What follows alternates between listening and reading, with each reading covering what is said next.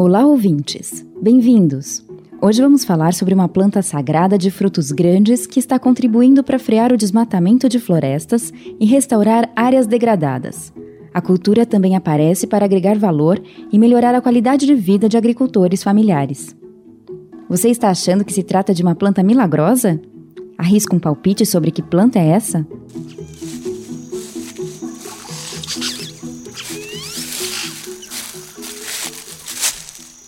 Aqui vão mais algumas dicas. É uma planta de sombra e água fresca encontrada naturalmente no subbosque de florestas. Seus frutos, além de serem consumidos há mais de 5.300 anos por nativos do continente americano, vão do amarelo ao roxo e dão nos galhos, como jabuticabas, pensos como lanternas. De tão importante para a sociedade, Jorge Amado, um dos maiores nomes da nossa literatura, escreveu um romance dedicado à cultura, que se estabeleceu no sul da Bahia na década de 30. Já sabe a resposta? Sim, estamos falando do cacau. Para antigas civilizações mesoamericanas, como os Olmecas e os Maias, os frutos do cacaueiro eram símbolo de poder social, econômico e político. Envolto em misticismo religioso, o cacau era o alimento dos deuses. Quando os espanhóis chegaram por aqui, logo perceberam a magia dos frutos, que na Europa, no final da década de 1870, foram misturados a açúcar e leite pelas mãos engenhosas de suíços, produzindo a iguaria mais desejada do mundo, o chocolate. Se você degustar um chocolate europeu, um chocolate suíço, você vai perceber um forte é, sabor de leite. Eu costumo até dizer que é, o europeu achou no cacau uma maneira de vender o leite deles, né? E nós estamos tentando trabalhar uma maneira de vender o nosso cacau, não o nosso leite. Quem fala é o Gustavo Sartori, produtor de cacau e chocolateiro no estado de Rondônia, que vamos conhecer neste episódio. Os grandes fabricantes de chocolate usam muito açúcar e gordura em suas preparações, muitas vezes mascarando o sabor de amêndoas de cacau de baixa qualidade. Produzir uma boa amêndoa, que vale um chocolate amargo, exige um manejo rigoroso da cultura, com investimento, tecnologia e mão de obra capacitada. Vários produtores, como Gustavo, estão produzindo e beneficiando amêndoas e criando seus próprios chocolates, que levam no sabor a identidade nacional.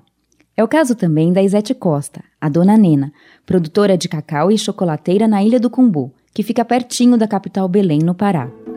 Apesar desses exemplos bem-sucedidos de produtores independentes, a cadeia produtiva do cacau ainda tem muitos desafios, principalmente na África, onde estão os maiores produtores. Juntos, eles respondem por mais de 75% das amêndoas produzidas no mundo. Mas nem tudo é doce na cultura cacaueira, pois ela se estabeleceu em meio a problemas ambientais e de ordem social. Segundo o Barômetro do Cacau, do Voice Network, publicado em 2018, 90% das florestas nativas do oeste africano foram devastadas pela expansão de cacauais e mais de 2 milhões de crianças trabalham nas lavouras da Costa do Marfim e de Gana. No Brasil, estima-se que quase 8 mil crianças e adolescentes trabalhem nas roças de cacau, segundo o dado de 2014 do Instituto Brasileiro de Geografia e Estatística, o IBGE. Outro problema na produção de cacau é a frequente variação de preços pagos aos produtores. Mesmo em épocas de vacas magras, quando os preços do cacau estão baixos, os atravessadores e os beneficiadores das amêndoas, e os fabricantes e os revendedores de chocolate sempre lucram. Quem assume todos os riscos e geralmente perde é o cacauicultor. A falta de poupança, seguridade social e crédito rural agravam ainda mais a situação. Camila, espere um momento. Você está falando dos aspectos negativos do cacau e disse no início do programa que eles ajudariam a resolver as questões ambientais urgentes. Como? Eu sou Camila Cunha. E eu sou Gustavo Campos.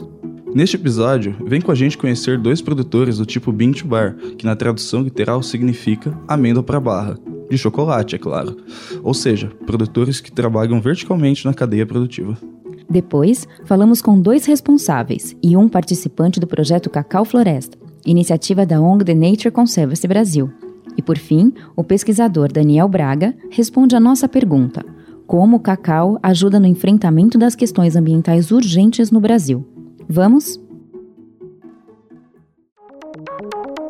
Você está ouvindo Oxigênio.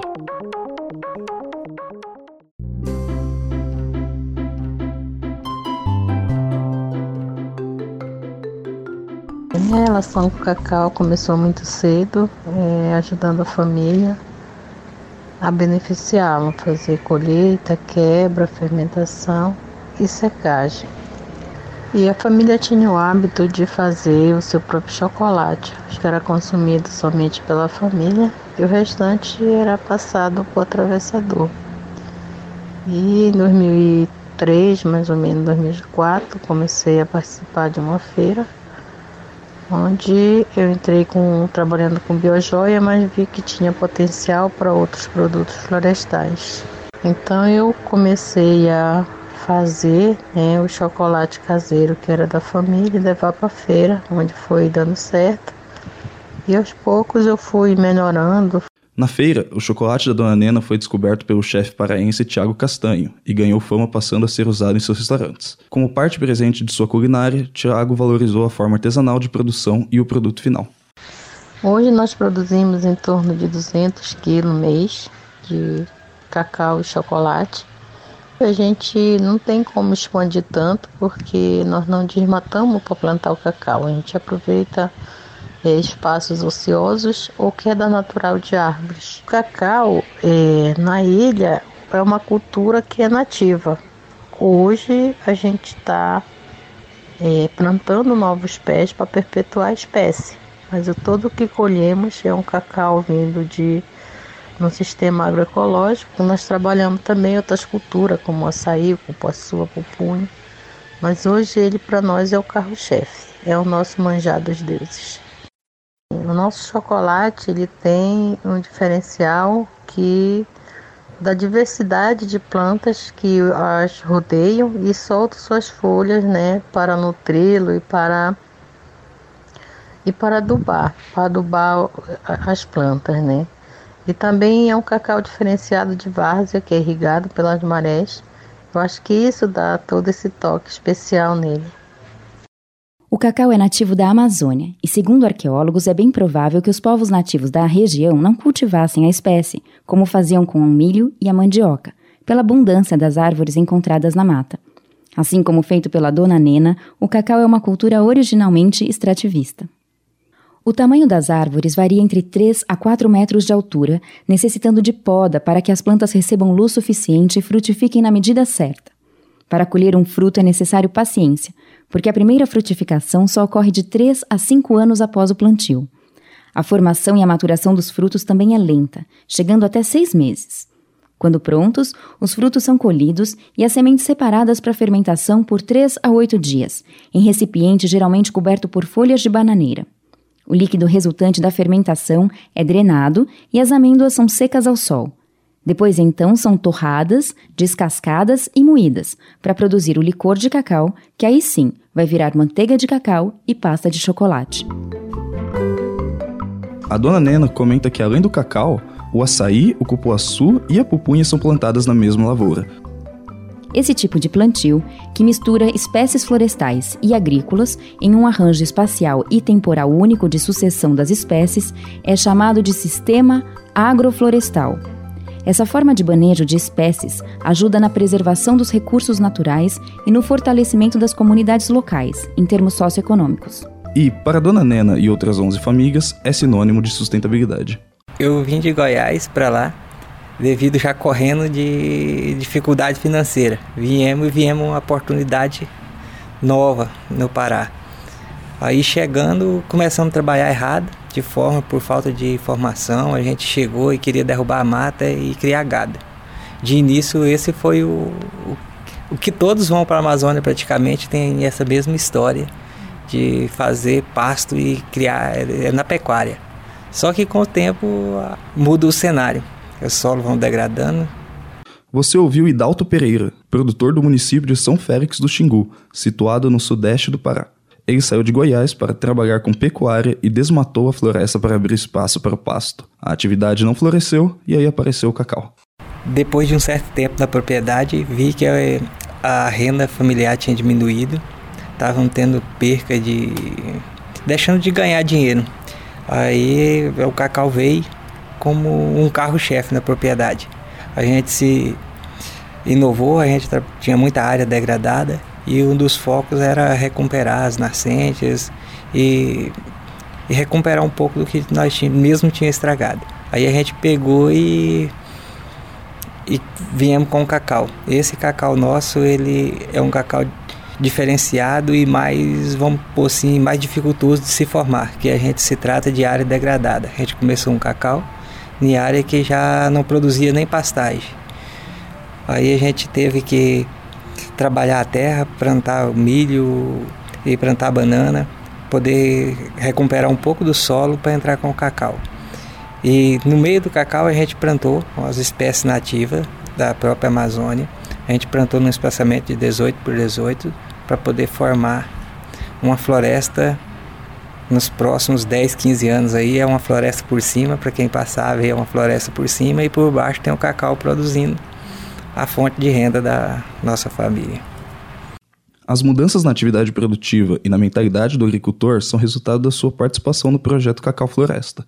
Quem fala a seguir é Rodrigo Freire, vice-coordenador de restauração da ONG The Nature Conservancy Brasil, que encabeça o projeto. O projeto surgiu em 2013 é, com a proposta de a, ajudar agricultores familiares no Sudeste do Pará, em São Félix do Xingu, a melhor produzir cacau nas suas áreas. A boa parte deles já possuem plantios antigos de cacau, então a gente ajuda a melhor manejar o cacau, ter maior produtividade, manejo do solo, fertilidade, aumentando assim a, o manejo como poda, fertilização, controle né, de, de pragas, de fungos, é, como vassoura de bruxa, podridão parda, que são as principais. Com isso, o produtor melhora a produção dele nos plantios antigos. E também a região, uma área dominada pela agropecuária, pecuária de corte, com muitos pastos pouco produtivos e a gente ajuda também esses agricultores a transformar parte desses pastos que grande, na grande maioria já estão degradados ou pouco produtivos em novos plantios de cacau em sistemas agroflorestais. Né? É, sistemas agroflorestais na lógica de consorciamento de pés de cacau, árvores de cacau com é, é, pés de açaí, de mandioca, banana, milho, é, espécies florestais para sementes e madeira, como andiroba, mogno, ipê, jatobá. É uma lógica de substituir pasto pouco produtivo por uma agrofloresta biodiversa com cacau. Né? Essa é a proposta do projeto. Melhorar a renda do produtor, recuperar áreas degradadas e ajudar a, a, evitar novos desmatamentos. A partir do momento que o produtor vê que ele pode ter uma vida melhor, uma renda melhor é, através de sistemas agroflorestais e recuperando áreas improdutivas do que fazendo novos desmatamentos, né? A engenheira florestal Thais Maier, integrante do projeto Cacau Floresta, esclarece como o projeto interliga diferentes autores, indústrias, governo, cooperativas, agricultores, suas famílias e a comunidade. Então a gente trabalha em parceria com as cooperativas locais, né?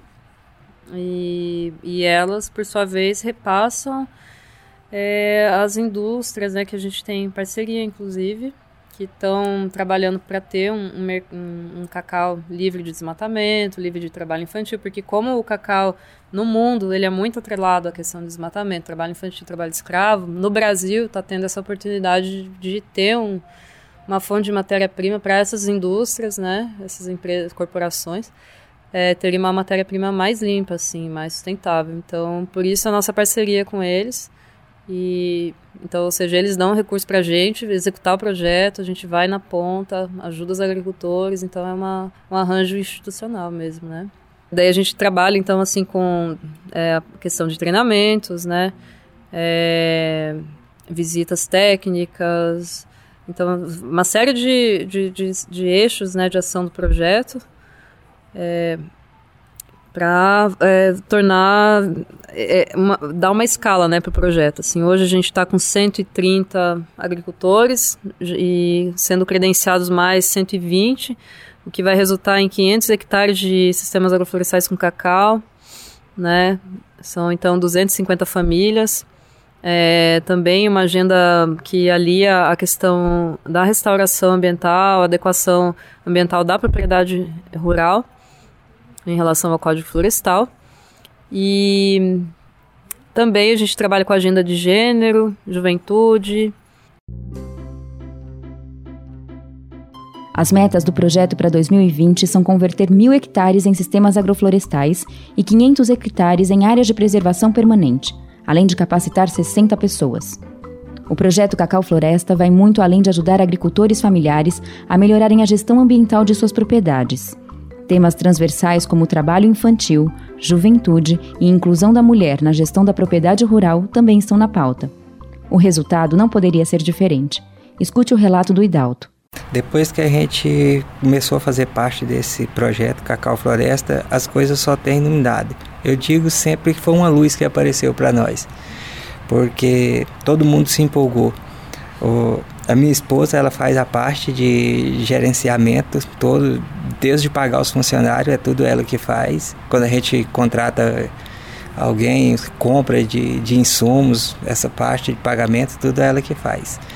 E na parte ambiental também a gente conseguimos resgatar eh, mais animais, porque tem uma parte de floresta preservada e muitos animais da floresta estão imigrando para dentro do cacau para a gente as crianças têm duas filhas que ainda são crianças.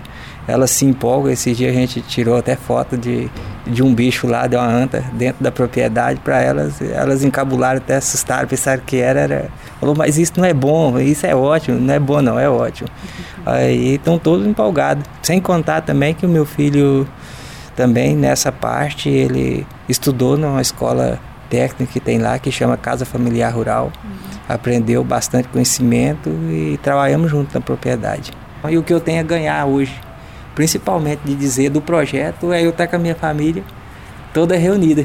Que lá está eu, minha esposa, minhas filhas, uh, o meu filho que já é de maior, com a mulher dele, o neto, nós estamos todo mundo trabalhando junto, todo mundo se vendo todo dia, né? Assim como Hidalto, a família de Gustavo Sartori deixou Botucatu no interior de São Paulo para explorar a pecuária em Rondônia.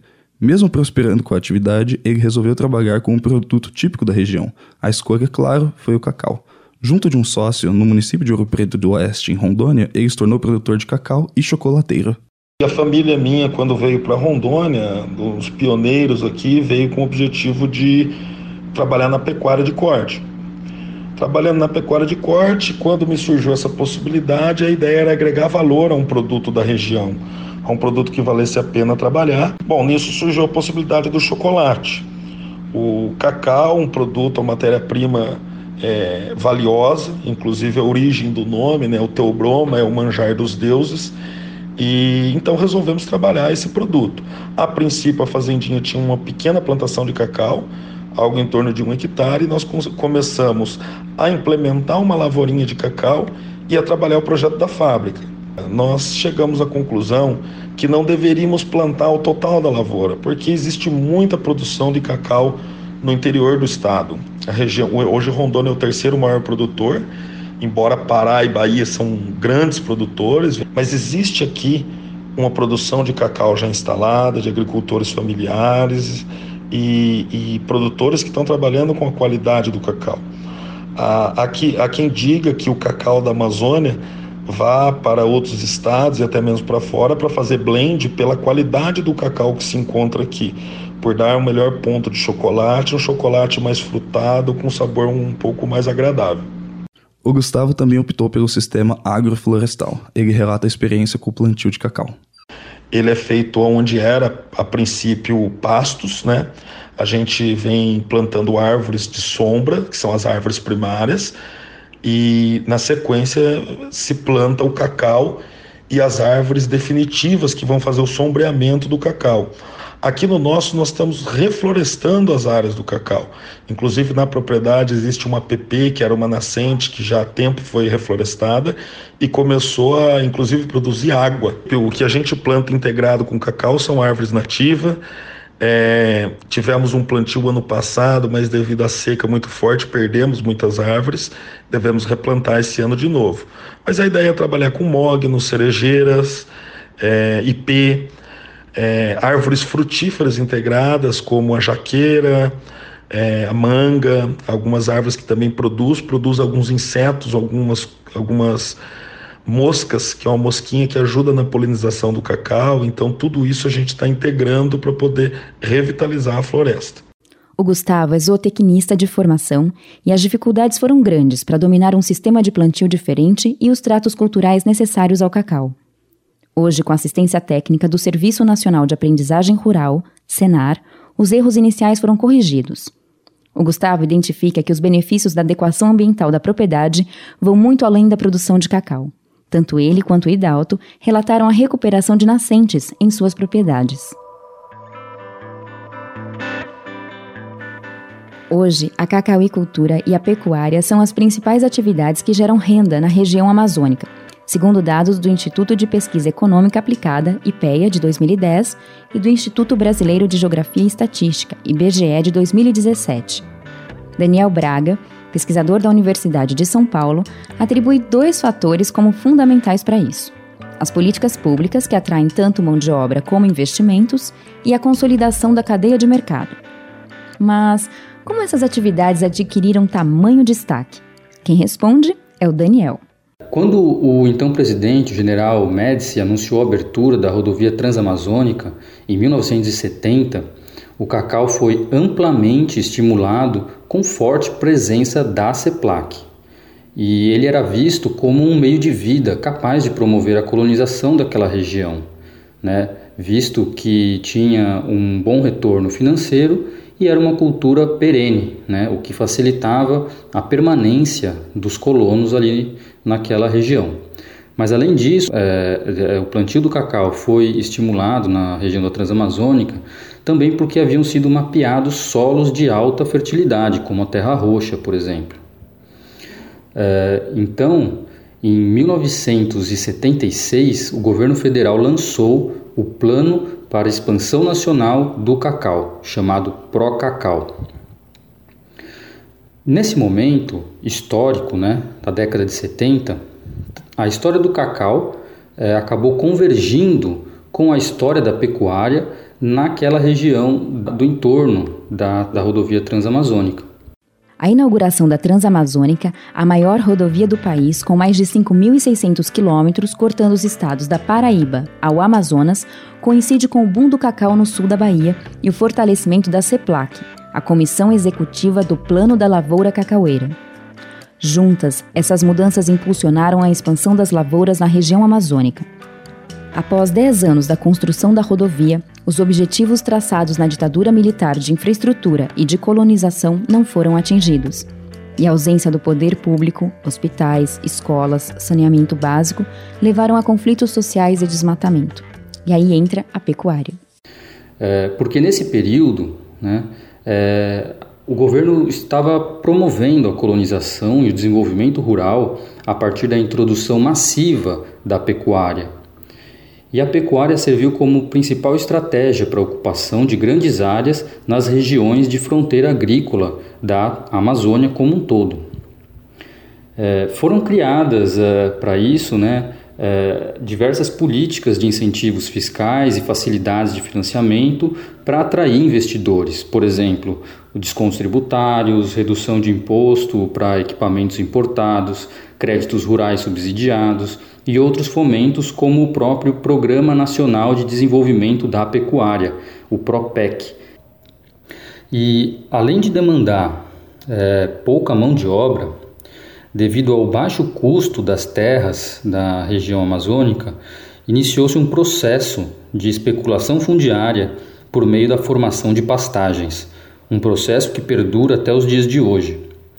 E ao longo do tempo, a pecuária foi se consolidando no território amazônico. Isso junto com a evolução das tecnologias para essa atividade. Então, facilidades industriais, né? É, a expansão da quantidade de matadouros, né, e de infraestrutura pública básica, né, acesso à energia, estradas, água, né, enfim. Então, o crescimento do rebanho bovino na Amazônia Legal ele aconteceu de forma exponencial. No começo de 1970, por exemplo, é, haviam cerca de 1,5 milhões de cabeças de gado é, na Amazônia Legal. E isso aumentou para mais de 85 milhões no ano de 2017. Para se ter uma ideia, esse número né, de 85 milhões, equivale a quatro vezes a, a população humana né, no mesmo território da Amazônia Legal. E esse número representa cerca de 40% do rebanho bovino nacional. No doutorado, Daniel se perguntou quão bem vivem os agricultores familiares da Amazônia e comparou as duas atividades, cacauicultura e pecuária. Os resultados indicam que os produtores de cacau em sistemas agroflorestais são tão bem-sucedidos quanto os produtores de gado. Nós fomos a campo levantar informações com base na realidade atual, considerando pequenos agricultores familiares com áreas de cacau e ou gado já formadas, com mais de oito anos de idade. O que nós encontramos naquelas diversas realidades é que o cacau se encontra predominantemente em áreas de solos mais férteis, enquanto a pecuária ocupa áreas de solo mais pobre no geral. Esse fato pode ser fundamentado a partir de literaturas é, que também descrevem o cacau é, como uma planta sensível no seu manejo, né?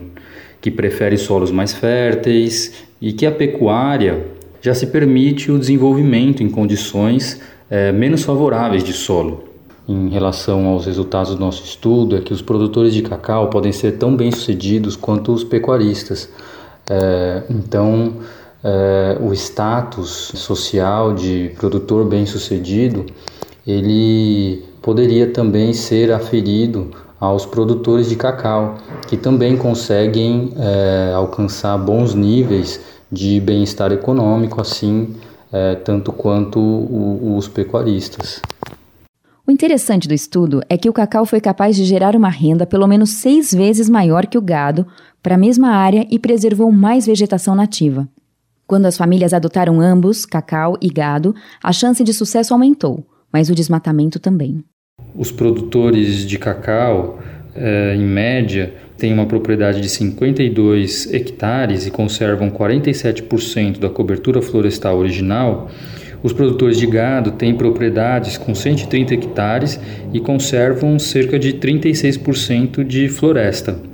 Então, o que a gente tem é, como resultado é que, em média, os produtores que trabalham somente com cacau tendem a conservar um pouco mais de floresta do que os outros produtores do nosso estudo, visto que quando se tem cacau e gado na mesma propriedade, as famílias costumam ter propriedades com cerca de 90 hectares e uma área de cobertura florestal ainda menor, de 31%.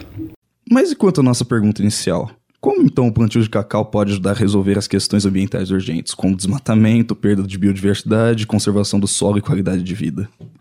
Do meu ponto de vista, o cacau já ajuda a conservar a floresta, desde que o produtor tenha bom senso de não avançar sobre suas reservas.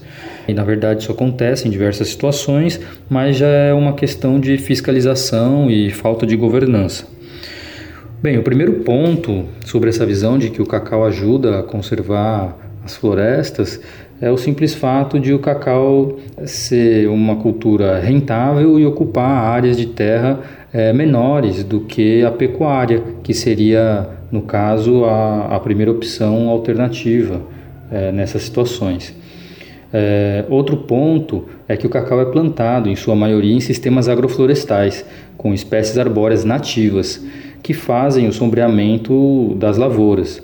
Dessa forma é possível preservar os recursos genéticos das espécies florestais, bem como manter o fluxo gênico de outras espécies da fauna e da flora, obtendo-se corredores ecológicos em escala de paisagem, como acontece em Medicilândia, por exemplo. Além disso, o cacau em sistema agroflorestal provê diversos serviços ambientais, como a manutenção de polinizadores, o estoque de carbono, a proteção do solo, dos recursos hídricos e vários outros. Os sistemas agroflorestais, principalmente em regiões da Amazônia, aparecem como a melhor alternativa para aumentar a renda e a qualidade de vida das comunidades em zonas rurais. Isso por causa da diversificação da produção, com a inclusão de espécies nativas mais bem adaptadas às condições locais.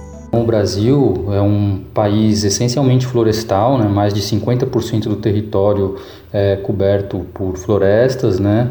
detém a Amazônia, que é um dos maiores contínuos florestais do mundo, né? uma das maiores biodiversidades também, que podem ser utilizadas dentro do seu potencial biotecnológico. Também um país produtor de madeira tropical, né? um dos últimos países é, que ainda detém esse recurso em abundância e também os próprios produtos florestais não madeireiros. Né?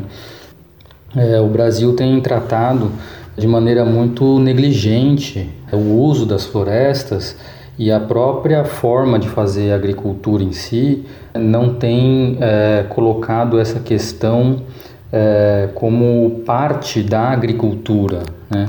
Então seria uma, uma questão mesmo de mudança cultural, onde o agricultor ele fosse visto também como um manejador florestal. A fala do Hidalto que escutamos no início do episódio ilustra bem a mudança cultural. De pecuarista, ele se tornou um manejador florestal. O Daniel relembra que, entre aspas, muitas vezes tudo que os produtores têm é a terra e o tempo de mão de obra e fazer a transição para um novo meio de vida é um grande desafio. Alinhar a capacidade de investimento, a aptidão, a aquisição de novos conhecimentos pelo agricultor, com segurança e estabilidade financeira é essencial. O Daniel aponta ainda outros desafios. Então, como fazer essa transição? Os produtores normalmente não estão acostumados a fazer o manejo das árvores. Né? Então eles seguem com um rigor, né, muitas vezes, o manejo é, agrícola das suas culturas, mas não fazem o manejo das árvores, né? não fazem manejo de poda, não introduzem árvores, né? retiram árvores, manejo da biomassa, enfim. Então esse é um ponto chave para que se tenha essa transição do convencional para os sistemas agroflorestais. Outro ponto seria mais uma questão de desenvolvimento de tecnologias agroflorestais mais adequadas para cada região. Claro que não vai haver um único modelo empregado amplamente no Brasil todo, mas os sistemas agroflorestais eles propiciam uma diversidade é, extremamente grande, até imensurável, de oportunidades, de opções de combinações né, entre as espécies. Só que para isso ainda precisa muito investimento em pesquisa, em ciência, né? e também a capacitação técnica, é, aproveitando o conhecimento já existente nas localidades, que muitas vezes é ignorado. E por fim, importante nessa transição entre sistemas produtivos convencionais e sistemas agroflorestais, seria o próprio estabelecimento de cadeias de mercado consolidadas para absorver os produtos diversos então, é, se tivesse um mercado, né, é, mercados preparados, né, mercados consolidados, né, as cadeias bem formadas, é, o produtor se sentiria mais seguro em ter essas espécies nos seus sistemas produtivos. Então, essa parte de consolidação dos mercados, ela é fundamental. Somente a partir dela é que se pode vislumbrar né, o desenvolvimento dessas tecnologias o desenvolvimento de mercados também passa pelo paladar. Conhecer frutas exóticas e valorizar sabores únicos passa por transformações culturais, acesso à informação e pela demanda por novas experiências em voga pelos novos consumidores, que veem comida como saúde e entretenimento. Hoje tem cada vez mais espaço nas prateleiras para os produtos ditos saudáveis, orgânicos e sustentáveis, com baixo teor de açúcar, sal e gorduras.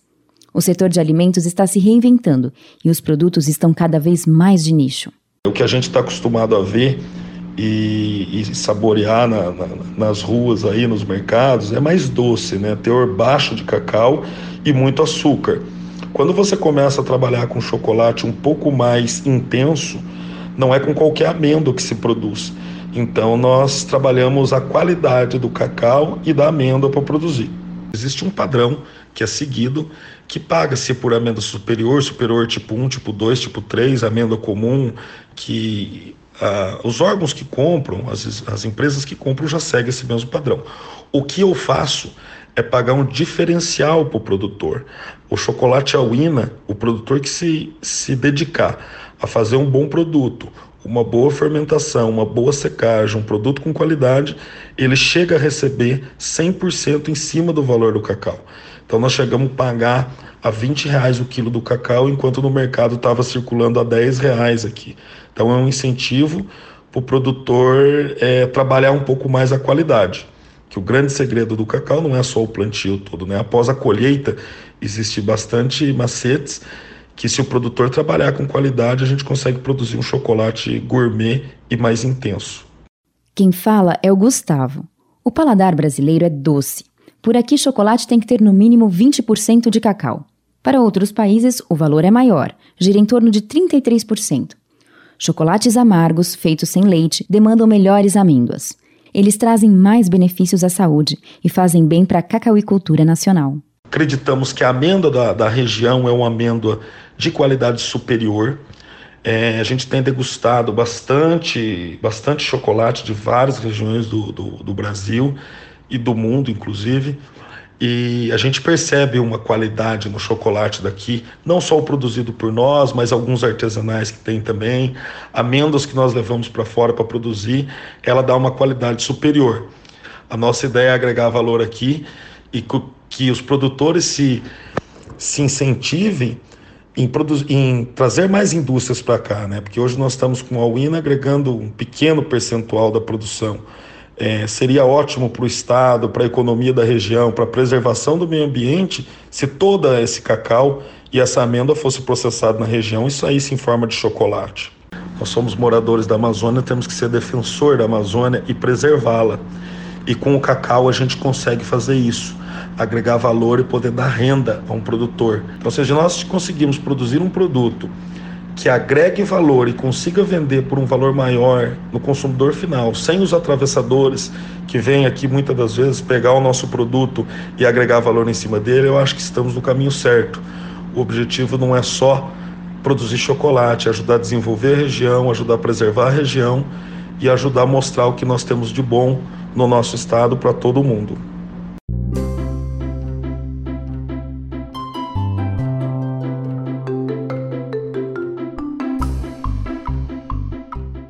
A produção e o roteiro desse delicioso episódio são da Camila Cunha, e o programa foi apresentado por nós, Gustavo Campos e Camila Cunha.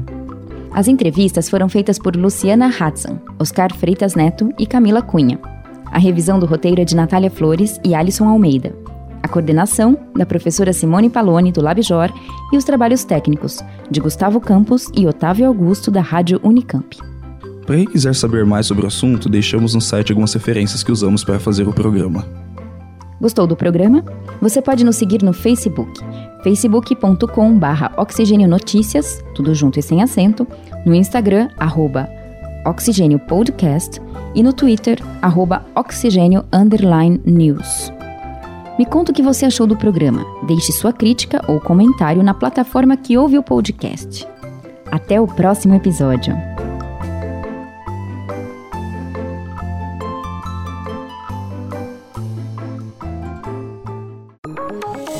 Oxigênio. Um programa de ciência, cultura e tecnologia produzido pelo LabJor em colaboração com a Rádio Unicamp.